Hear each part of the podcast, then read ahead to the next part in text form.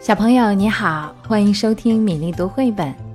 今天的绘本故事是《弗洛格今天很安静》，要特别送给郑州市金水区的徐木丁、上海华师大附属幼儿园的曹玉琪、江西赣州的王瑞鑫三位宝贝。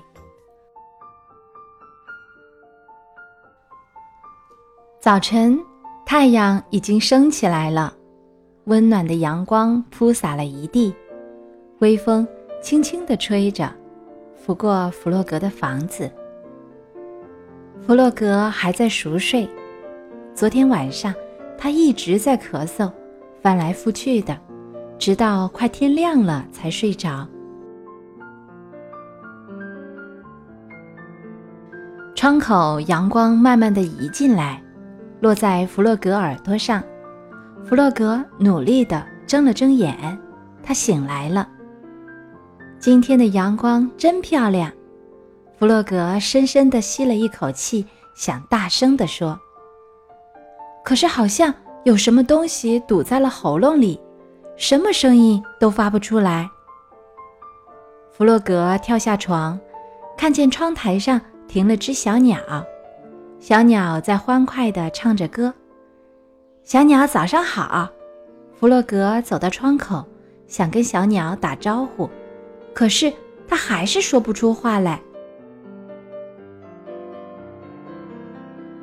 弗洛格实在是没办法了，他跳进水里，游到小鸭身边。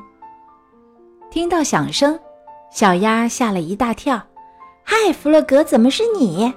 他惊讶地问，“你怎么不说话呢？”弗洛格指指自己的喉咙，做了个无可奈何的表情。小鸭不明白他是什么意思。这时候，小猪正好路过。小猪，小鸭叫道：“你来看看弗洛格，他竟然假装不会说话。可是我觉得这一点也不好玩。你告诉他，不要这样子开玩笑了，好吗？”小猪走近瞧了瞧，认真的说道：“可是他可能是真的说不出话来呀。”弗洛格拼命的点头，又指了指自己的喉咙。弗洛格真抱歉，小鸭这才明白过来。那我们该怎么办呢？我们去找野兔吧。小猪说着，把弗洛格拉上岸。他肯定知道这是怎么回事。别担心，弗洛格，你很快就能说话了。他们来到野兔家，野兔拿出一本书，仔细的研究了好一会儿，然后他说：“弗洛格，请跟着我说，啊啊！”弗洛格张大了嘴，还是说不出话来。情况很严重吗？小猪问。他是不是病得很厉害？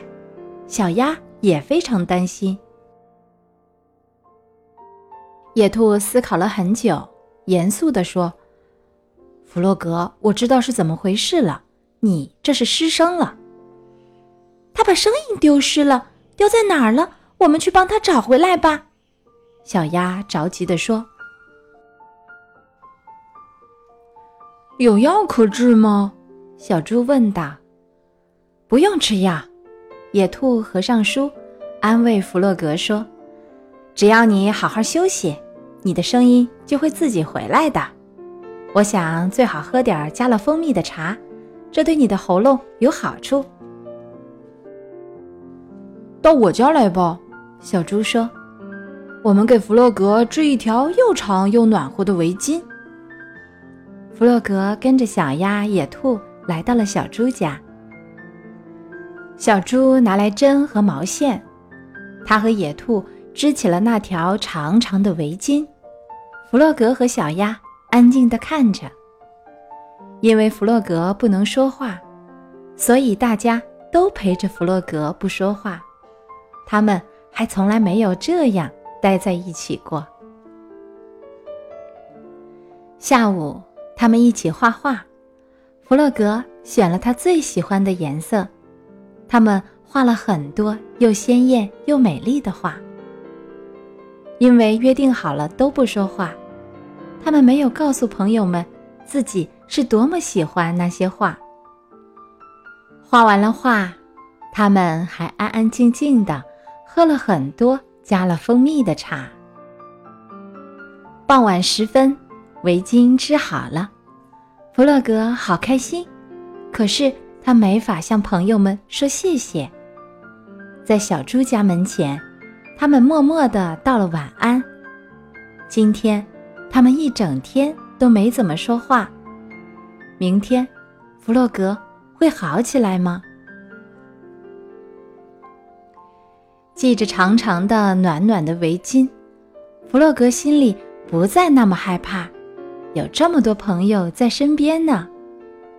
在回家的路上，他看到一颗流星划过夜空，他赶紧闭上眼睛，认真的许了个愿。第二天一大早，弗洛格充满期待地跳下床来。他打了个呵欠，有一个小小的、细细的声音从喉咙里溜了出来。“我的声音回来了！”弗洛格高兴地叫道。他飞快地跑出门去，来到了河边，看到了他最亲爱的朋友们——野兔、小猪和小鸭。早上好，小鸭；早上好，小猪；早上好，野兔。我的声音又回来了，让我们来庆祝吧！